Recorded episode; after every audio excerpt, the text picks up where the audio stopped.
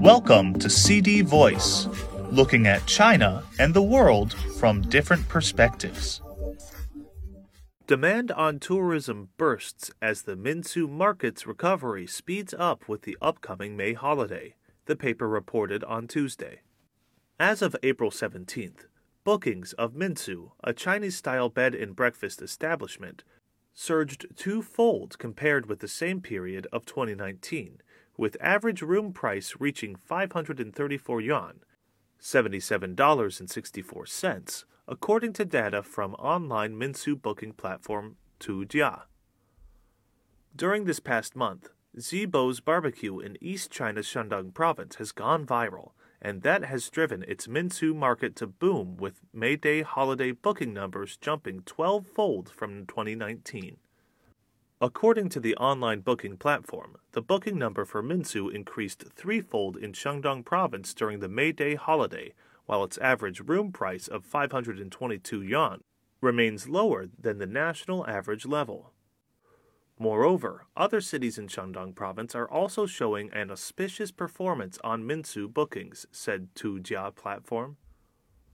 Among China's top 10 popular tourism destinations, Shandong has two cities with positions, Qingdao and Weihai, and Qingdao surpassed Chengdu and Chongqing for the first time to take the number one spot.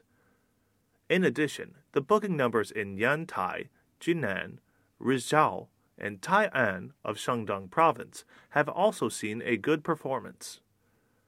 This year, seaside destinations are also seeing a spike in bookings. Ten cities' Minsu bookings surged fourfold in anticipation of the May Day holiday, with eight cities located in the seaside, according to Tujia. Weihai takes the first spot with its booking number surging 14.6 times, followed by Rizhao, Fuzhou, Taizhou, and Shantou.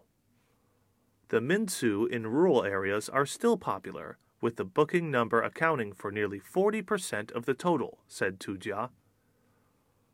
The top 10 cities with large booking numbers for Minsu in rural areas are Dali, Beijing, Xiamen, Lijiang, Suzhou, Qingdao, Shanghai, Fuzhou, Hangzhou, and Beihai.